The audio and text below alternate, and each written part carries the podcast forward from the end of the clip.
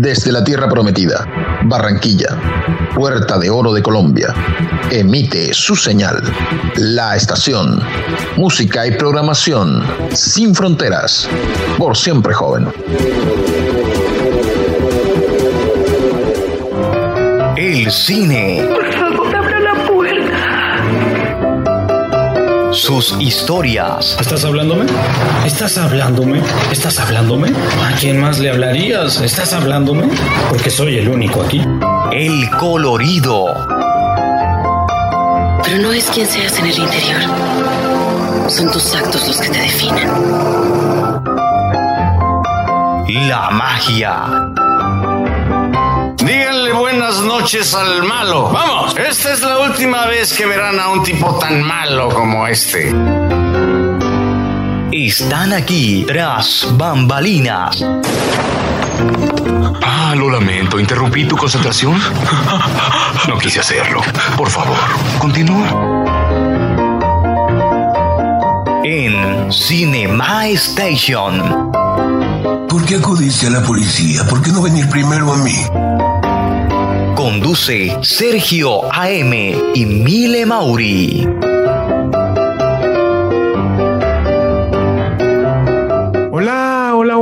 Hoy es eh, miércoles eh, 4 de agosto de 2021. Estamos al lado de Mile Mauri para llevar a cabo Cinema Station. Hoy estamos en el episodio 3 del maestro Brian De Palma. Hoy estamos con su episodio también número 3 llamado eh, Kerry. Mile, ¿cómo estás? Bienvenida. Hola, muy buenas noches, Sergio. Muy buenas noches para todos nuestros oyentes en todos los lugares del mundo. Eh, feliz de estar en otro episodio de Cinema Station compartiendo con ustedes y bienvenidos. Mire, hoy estamos con el maestro Brian De Palma en el episodio eh, número 3. Hoy es eh, Kerry, una película basada en un libro de una novela eh, de Stephen King, una película que ha tenido eh, varios remakes. Esta, vamos a hablar de esta que fue rodada en 1976, una de eh, las grandes apuestas de terror del maestro Brian De Palma. Así es, estamos eh, frente a una de las mejores películas de Brian De Palma. Eh, tiene muy, muy, pero muy buenos comentarios. De hecho, hay personas que dicen que es de, la, de, de las mejores, o sea, que es la mejor. Hay gente que da el- le da el voto del primer lugar, pero bueno, siempre están como que las opiniones divididas y cada uno puede tener su- sus favoritas, inclusive del mismo director, ¿no? Totalmente, Mile. Mile, eh, le enviamos saludos a nuestros amigos oyentes eh, ubicados en cualquier parte del globo terráqueo. No quiero dejar a nadie por fuera. Todos ellos son importantes para nosotros. Son la razón de ser de Cinema Station. Vamos a, entonces, Mile, a meternos, a adentrarnos en el mundo de Kerry, en los datos y curiosidades del rodaje. Eh, no sé si antes quieres enviar algún saludo a alguno de tus oyentes. Bueno, quiero enviarle saludos a las hermanitas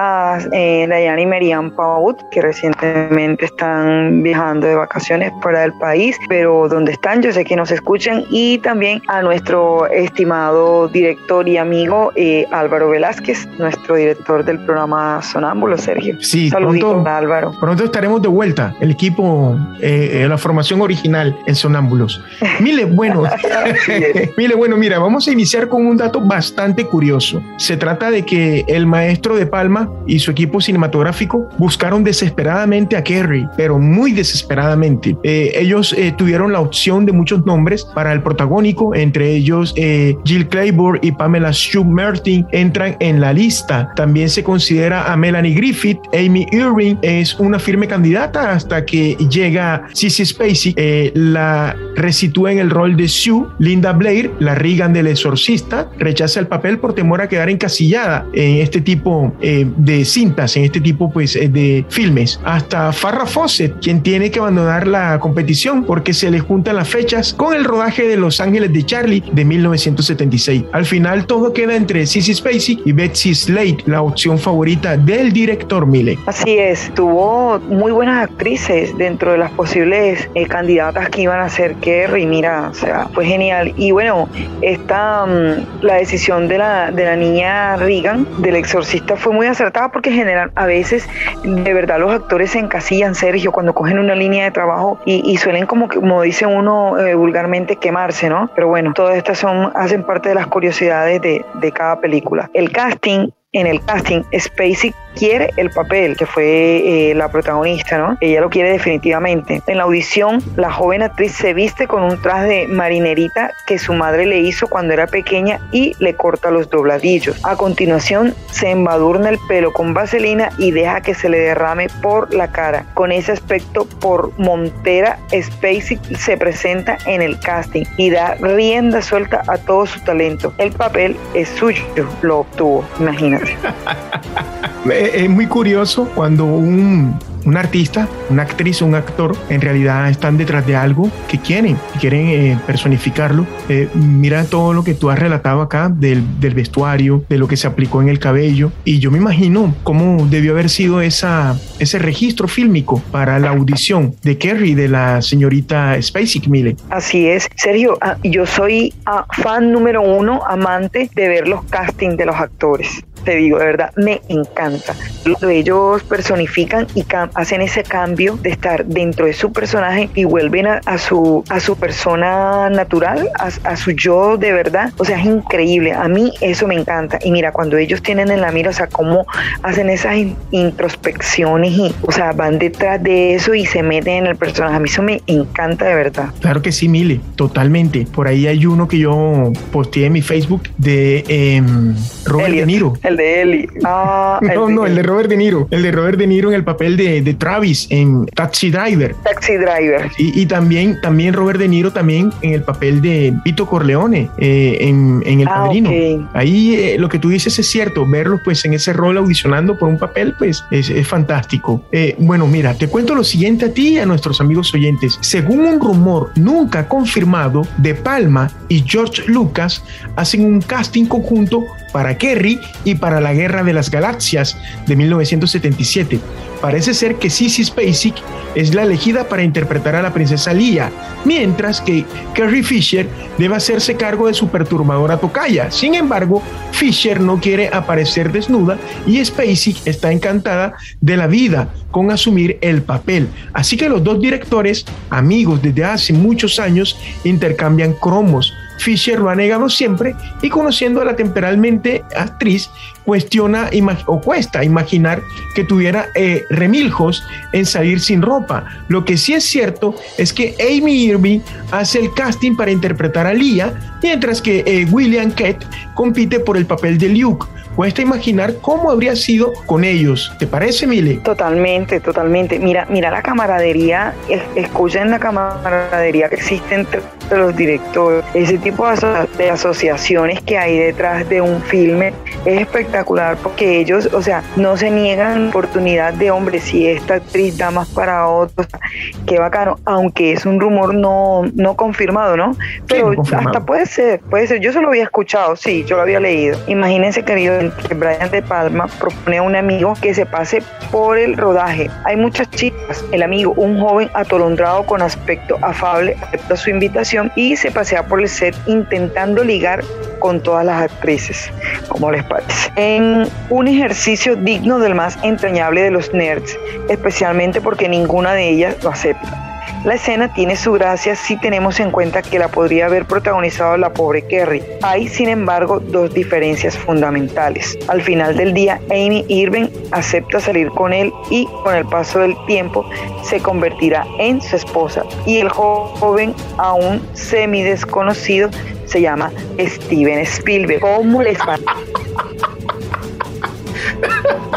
Impresionante esto que acabas de compartir con nosotros. Imagínate. o sea, cualquier mente nos imagina, cualquier mente nos imagina al, gran Steven Spielberg pasando por eso, y Mauri. O sea, es algo que, que para cualquiera que lo escuche dice, no, eso, no, puede ser cierto. Adelante, Mile. Sí, sabe, ah, sabe Sergio, a mí me encanta. Hay un tipo de películas donde, donde hacen eh, viajes en el tiempo. O sea, a mí, a mí me gustan de los viajes en el tiempo como cuando regresan hacen eh, eh, los ¿cómo se llama? Devolverse. Flashback. Es forwards y el... Flashback es volver al pasado y, forward es, es, es el futuro. Forward es correcto. Entonces, y muestran, eh, por ejemplo, personas por decir, que son tan exitosas, eh, personas que son muy exitosas en el presente y las muestran en sus inicios en el pasado, cuando estaban en la universidad, no sé qué. Me imagino eso, eso como de Steven Spielberg, ¿no? Como, como lo describen ahí como un joven y tal, o sea, haciendo ese, ese flashback. Me parece tan bacano eso, Sergio. Sí, mire, Brian De Palma construye su filmografía de juventud con una obsesión en mente, Alfred Hitchcock, el maestro del suspense. Kerry no escapa a su influencia. Cada vez que la joven usa sus poderes telequinéticos, podemos reconocer perfectamente las cuatro notas de violín tan características de psicosis en el año 1960. De hecho, el instituto en el que estudia la protagonista se llama Bates High, en homenaje al inquietante Norman Bates y a su Bates Motel o Morel. Por cierto, el terreno en el que se levanta eh, perteneció durante una época a los padres de Kerry Fisher, Mile Mauri. Sí, eh, hasta en esto se ven eh, guiños de lo que ellos hacen, ¿no? Claro. Siempre, siempre los directores están haciendo este tipo de cosas. Y no una, sino dos chicas eh, inspiran a Stephen King. Una compañera, una compañera de escuela y una de sus alumnos, o sea, es decir, al, al escritor de la, de la novela, ¿no? Del libro. Claro. Eh, eh, una de sus alumnas de los tiempos en los que ejercía como profesor de inglés, dos chicas de familias religiosas de actitud apocada y que tristemente murieron antes de llegar a los 30. Qué tenebroso. Sí, murieron antes de los 30, es algo un poco complicado, Mile. Sí, así es. Mile, y más que todo, lo digo porque, bueno, cualquiera podría decir que fue producto de la imaginación de Stephen King y, y es algo que es totalmente válido, pero yo estuve leyendo acerca de, de la novela, del libro, Kerry, y en realidad Kerry era una muchacha muy robusta, muy un poquito gorda, un poquito gordita, para no ofender a nadie. Y pues eh, el bullying, el bullying en el libro era tremendo, era mucho más, más fuerte que el que eh, vimos. De lo que se ve en la película. Exactamente. Bien, eh, Margaret White es uno de los personajes más inquietantes y más odiosos de la película. Stephen King construye el personaje a partir de una mujer que conoce cuando trabaja en una lavandería. A decir verdad, muchos de los personajes que aparecen en la película se inspiran en gente que conoce en aquel lugar, teniendo en cuenta la catadura de la mayoría de caracteres que encontramos en Kerry y dejando de lado la fértil imaginación de King, esa lavandería debía ser para verla, Miele. Sí, me imagino, me imagino él, eh, eh, ese escritor con esa imaginación tan, tan, tan frugal, viendo en cada persona, viendo en cada persona su, su historia y, e, e, incluyéndola en la historia que él está construyendo. Dios mío, sí, Sergio, y, y, les digo algo, queridos oyentes, no hay, para mí, no hay cosa, una de las cosas más perturbadoras es cuando un personaje de mamá es malo. Uy, terrible. O sea, un, eh, dime si no, un personaje de mamá, o sea, la mamá como personaje siniestro, uy, es terrible en sí. una película, de verdad. Sí, totalmente. Sí, porque uno espera que todo el mundo sea malo, menos la mamá. Entonces, esta mamá de Kerry es Dios. es horrible. Sí, todos los actores de la película son mayores de edad, pese a interpretar adolescentes. Esto es normal dentro del cine y dentro de la televisión y todo, todo lo que tiene que ver con, con el espectáculo. De hecho, la, me, la, media debe rondar en los 25 años, es decir, el promedio de edad de, de, de, los actores, ¿no? El caso más curioso es el de Betty Buckley, la actriz que da vida a la profesora Collins, solo dos o tres años mayor que sus supuestos alumnos. Esto pasa muy a menudo. Esto pasa muy a menudo, menores haciendo de mayores, mayores haciendo adolescentes. Hay, hay, y hay algunos actores que cuentan con la bendición de, ten, de tener, una, de tener una, una, edad ajustable a los personajes. Sí. De lo que los pongan, sí parece que son de la edad de la que los pongan. Sí, Mile, así es. Es el caso de la famosa serie de los noventas, Beverly Hills 90210 donde ah, sí, claro. eran, eran muy contemporáneos y la única que era tres años mayor que los demás es quien hizo el papel de Andrea. Por eso después de ciertas temporadas no apareció más porque ya se notaba su edad frente a los demás. Eso suele suceder, como le explicaba Mile Mauri. Piper Lori se pasa todo el rodaje convencida de que está haciendo una parodia del género de terror, consciente de que está tensando su personaje hasta rozar la caricatura. Nancy Allen cree que ella y John Travolta interpretan a dos idiotas con ganas de hacer trastadas. Nada más maligno que eso. Todo el mundo se lleva una buena sorpresa al ver el producto final en la premiere de la película, cuando creen que están haciendo una cosa diferente y cuando el producto eh, final es otro, mire Mauri. Sí, Sergio, y es que uno de pronto como espectador no alcanza a percibir que los actores están ahí filmando las escenas, pero una vez que llega el trabajo de preproducción y de producción que arman todas las historias, o sea, las cosas se pueden mostrar de forma distinta a lo que ellos creen que están haciendo. Entonces, eh, e, eso pasa, eso suele pasar, ¿no? Sí, uno de los momentos, ¿cierto? Sin duda, Mile. Sí, señor. Uno de, uno de los momentos técnicamente más brillantes de la película lo encontramos en el baile lento entre Tommy y Kerry. La escena es como una ensoñación romántica adolescente donde el patito feo flota encandilado en una nube de color rosa. Para lograr un efecto que se ajustara a esta idea, De Palma coloca a los protagonistas en una plataforma que gira en una dirección y a la cámara montada sobre una dolly moviéndose exactamente en sentido contrario. Un, eh, de los trucos, sí, de los trucos que ellos hacen, los efectos y los toques que ellos les ponen para las escenas, ¿no? Sí, Mile. Mira, al respecto de lo que tú acabas de compartir, yo tengo lo siguiente. El rodaje de la escena del baile es un infierno comparable obviamente eh, un infierno cuando decimos que algo estuvo realmente muy bueno o realmente muy malo, al que se desarrolla en la película. Durante dos semanas enteras, Spacey pasa los días bañada en un preparado cosmético para simular la sangre de animal que cubre su cuerpo. El problema es que los focos secan la mezcla y le pegan a su piel, lo que obliga a rociarlo con agua constantemente. El proceso es lento y farragoso y Spacey tiene el tráiler justo al lado del set el tráiler es el camión donde ellos se hacen en las horas pues, eh, de dispersamiento o en las horas de descanso en el set, ¿verdad? Y ella prefiere dormir, comer y descansar bañada en la pegajosa mezcolanza a tener que someterse a otra sesión de maquillaje.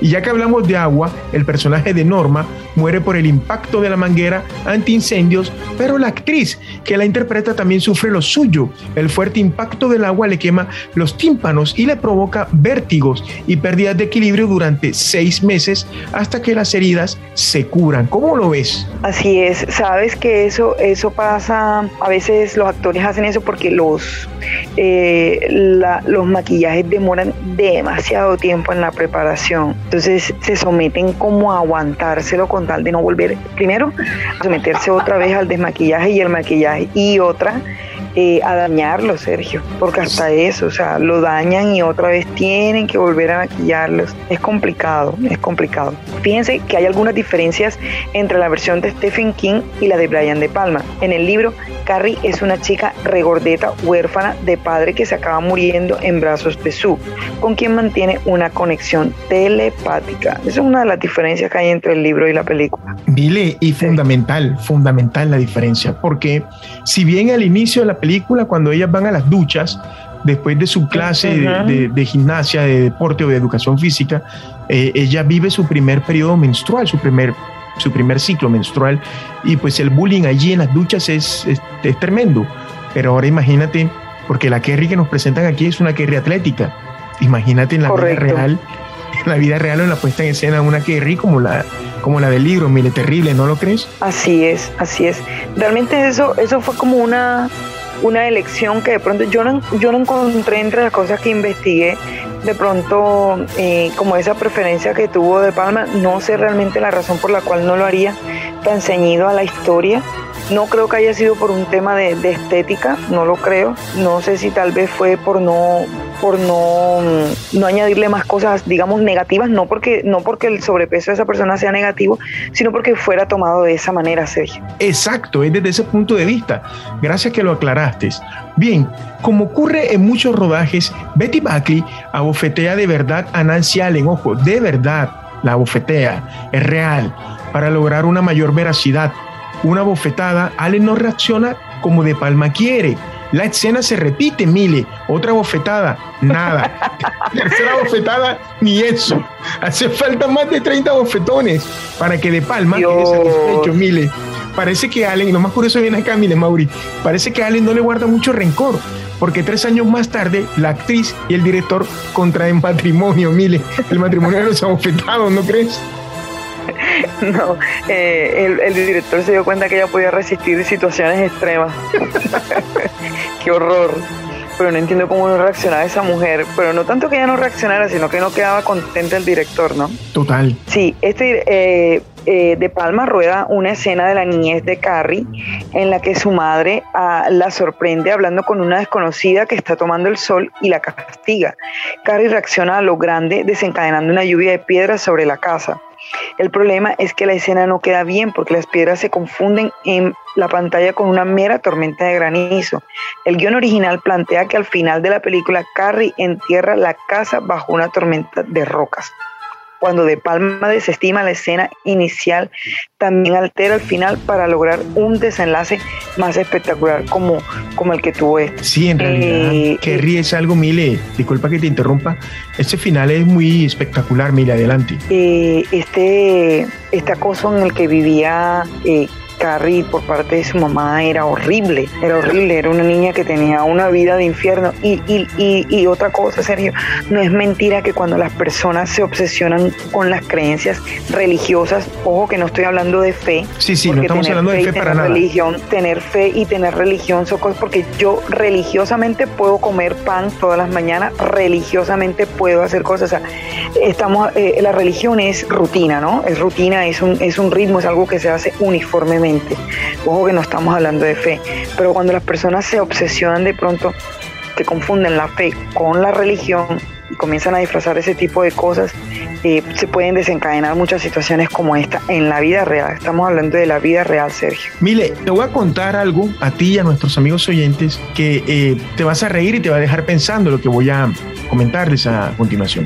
Spacek es una actriz con muchos arrestos. En la secuencia final de la película se niega a usar un doble e insiste en que la entierren a ella.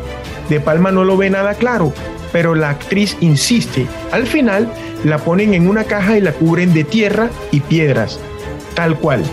Jack Fitz, el director de arte, es también el esposo de Spacek, así que el cineasta dice que no quiere saber nada del tema y que ya lo arreglaron entre marido y mujer. Una vez enterrada, De Palma oye su voz amortiguada que pregunta de vez en cuando si ya están listos.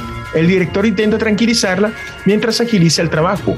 A nadie le gusta tener a la actriz principal metida en una caja bajo tierra y a las aseguradoras al borde del infarto.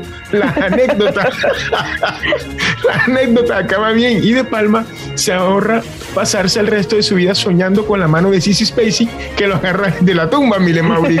parece esta locura, ¿no crees? Muy, muy loca, muy extrema. Como esta actriz y, se ve que tiene un, fue de un temple esta mujer. Único, o muy, muy bacano. O sea, ella se ve que disfrutó haciendo esta película y lo quería hacer excelente y le quedó excelente. De hecho, no ha habido otra Carrie como ella, a pesar de los remakes y con todo el respeto de la opinión de los demás. Estoy hablando eh, en mi opinión personal. Pero no ha habido otra Carrie como, como Spacey, Sergio.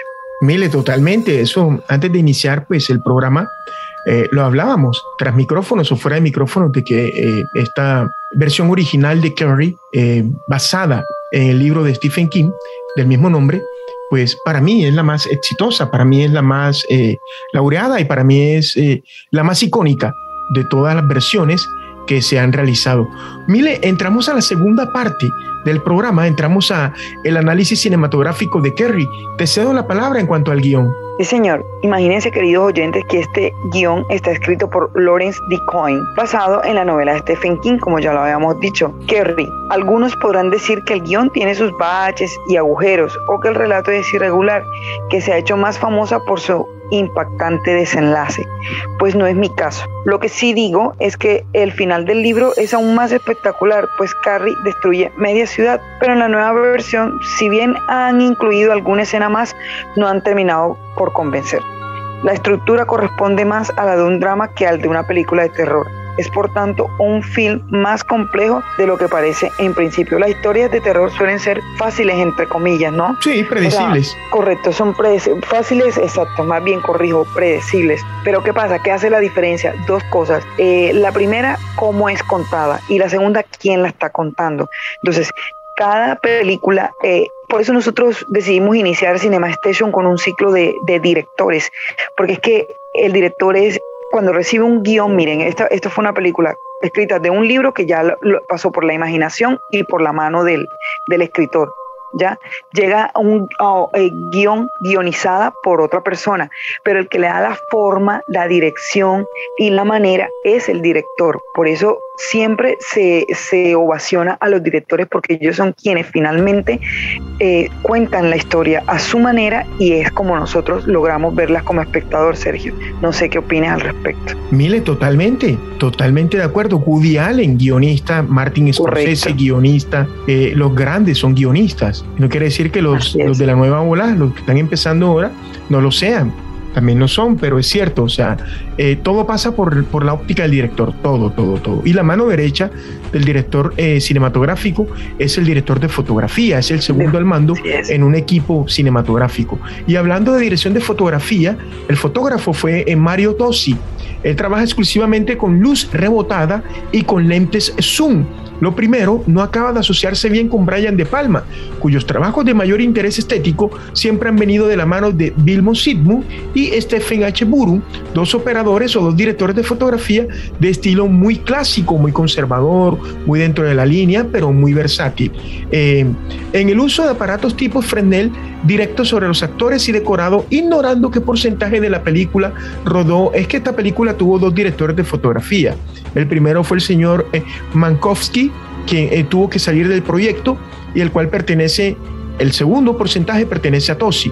Lo cierto es que la consistencia de luz suave a lo largo de todo el metraje está muy conseguida de manera que es probable que el grueso de la película corresponda a este. Sin embargo, hay alguna escena en la dependencia del colegio en el que se desarrolla la película que sí destacan negativamente por el tipo de luz que emplean, eh, luces fluorescentes, eh, tipo full white, luz blanca, mezclados con luz difusa, equilibrada para tungsteno. Estas son un tipo de lámparas de luces pues eh, blancas, luces equilibradas o luces este, incandescentes, de manera que una fuerte dominante verde se apodera de la imagen y del cabello de los actores, mientras que sus rostros lucen más neutros. Esto es todo lo que tiene que ver, Mile, con el trabajo del director de fotografía, de esos ambientes y esos esquemas de iluminación maravillosos, Mile Mauri. Sí, eh, que ríes de, un estilo de películas eh, a ver, uno de pronto que, ya ha visto películas eh, con última tecnología y todas esas cosas, yo les invito a que cuando vean una película de este estilo, la disfruten. Hay muchísimo trabajo detrás de eso y teniendo en cuenta la época en la que fue filmada, ellos utilizan los recursos que tienen y los que no tienen. O sea, eh, hay mucha gente que dice, ay no, pero es que eso se ve como antiguo, ay que el efecto se ve como raro. Y No, o sea, eso tiene una cantidad de trabajo y tiene un talento cada cosa que hacen por eso ustedes ven películas como El Exorcista, todavía dan miedo, eh, ven películas clásicas como Hellraiser de terror y, les da miedo, porque a pesar de que no, no está la, las, eh, la tecnología como ahora, o sea, la escenografía, la fotografía, las luces, cómo lo usan, es espectacular, Sergio.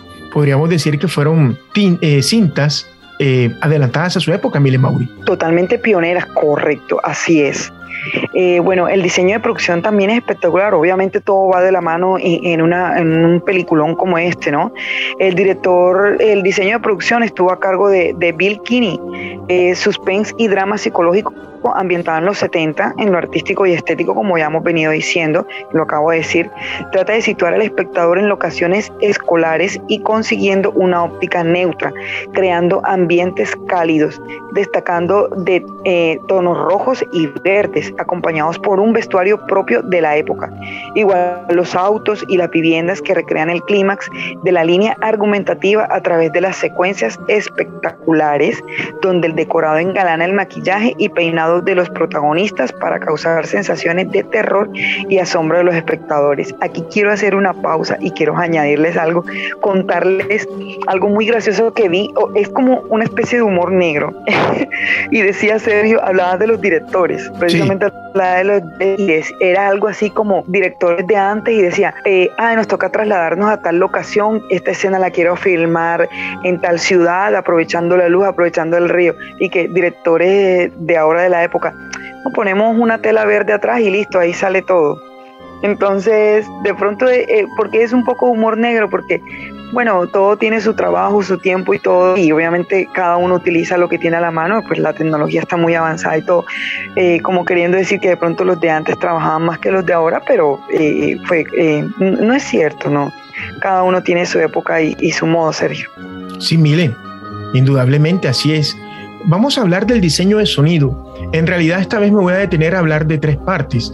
Me voy a detener a hablar de, los diálogos, de los efectos de sonido y de la música dentro de las escenas.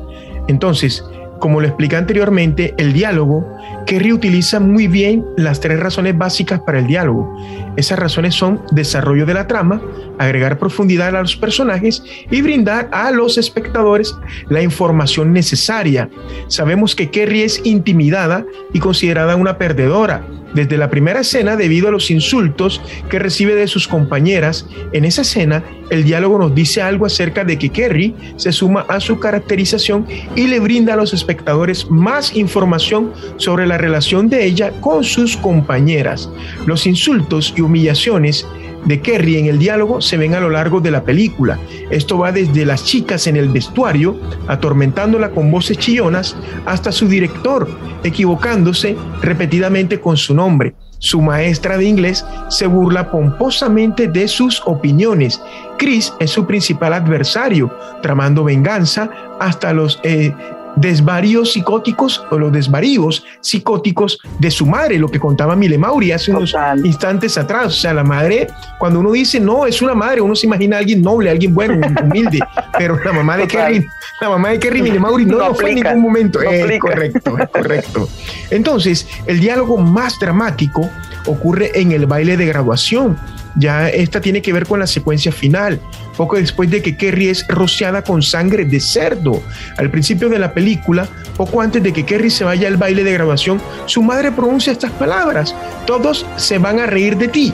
Lo que, para dar más fuerza a lo que nosotros hemos venido hablando eh, desde el inicio de Kerry, después de que el balde se cae y ella queda empapada en sangre, Kerry imagina que todos los asistentes al baile se ríen de ella y escucha la voz de su madre diciendo, todos se van a reír de ti, en un bucle continuo, continuamente escuchando esa frase, esas palabras, esa oración.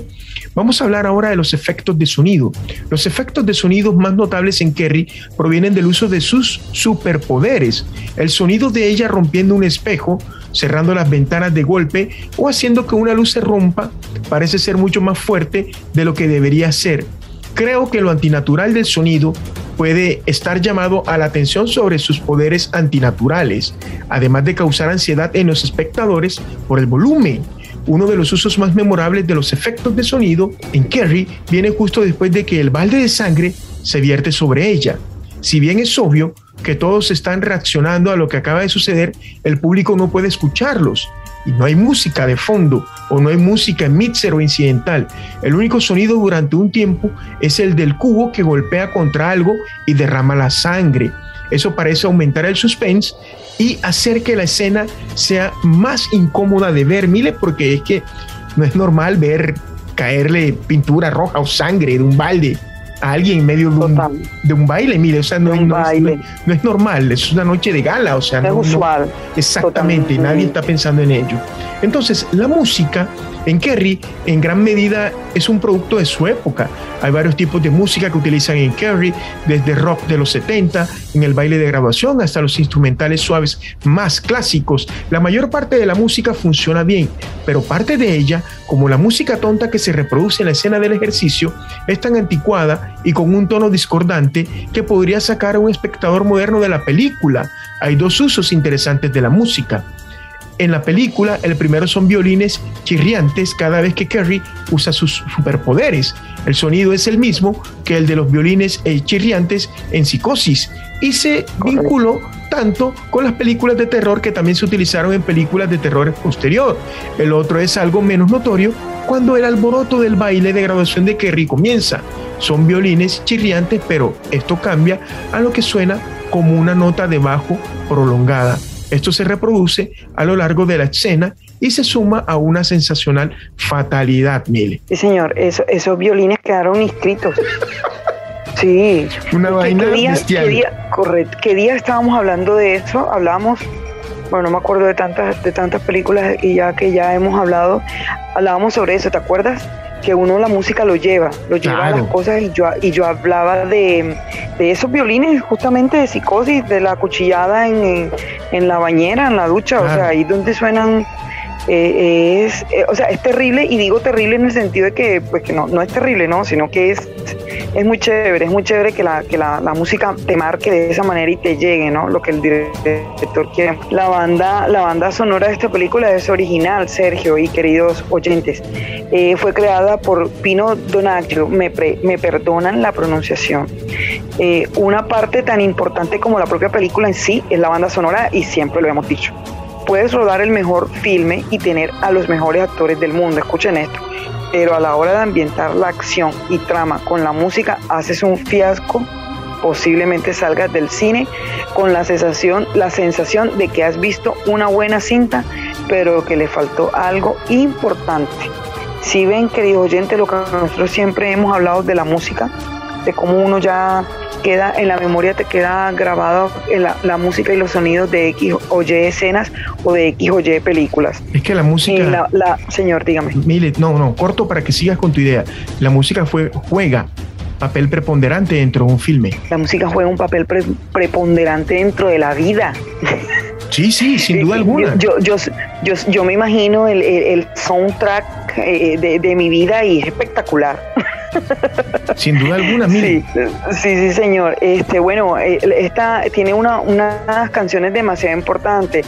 El tema de Kerry y tiene otro que se llama I Never Dreamed Some, Some Like You. Eh, en, en God Made If at the Prom, contest, contest winner, Born to Have It All, Bucket of Blue, School of In Flames, algo así como escuela en fuego. ¿no? O Sí. escuela encendida, en llamas, sí señor. Mother, Mother at the top of the stairs, for the last time we'll pray, Collapse of Carrie's Home y Sweet Dreams, que es el mismo como que el tema de, de Kerry, ¿no? Sí, Son algunas de las películas. Ahí yo creo que, ahí yo creo que me toca como que les queda complicado a los oyentes entender el Fíjate, título de la fíjate que la, la número 11 dice el colapso de la casa de Kerry. Ujú, Collapse of Carrie's Home. Sí, señor. Impresionante, ¿no? El colapso de la casa de... Sí, seguramente está hablando de la escena esa donde están las piedras y esas cosas que, que, que estábamos mencionando, la escena esa. Sí, queridos oyentes, eh, eh, Kerry. Kerry es impresionante, impresionante, impresionante. Pionera de su época y marcando como un clásico, ¿no?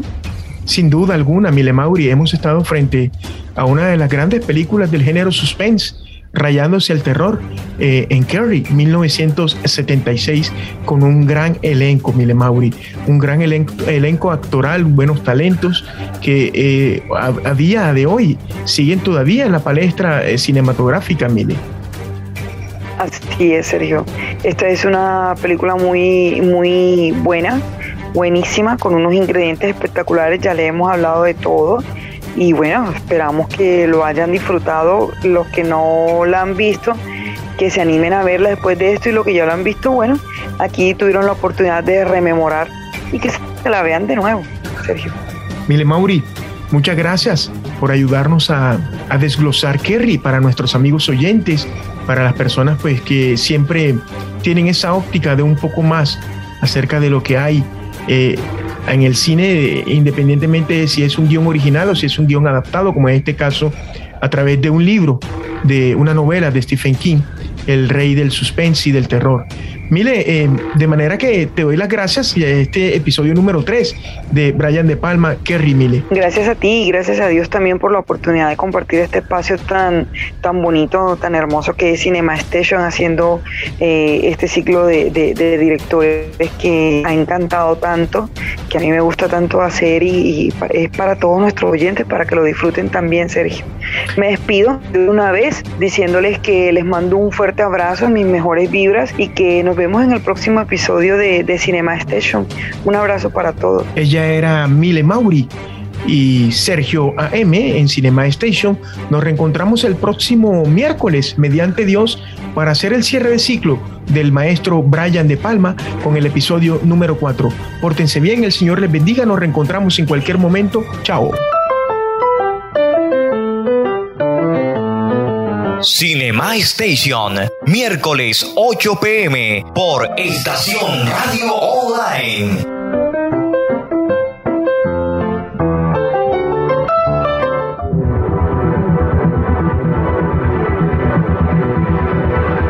Desde la Tierra Prometida, Barranquilla, Puerta de Oro de Colombia, emite su señal. La estación, música y programación sin fronteras, por siempre joven.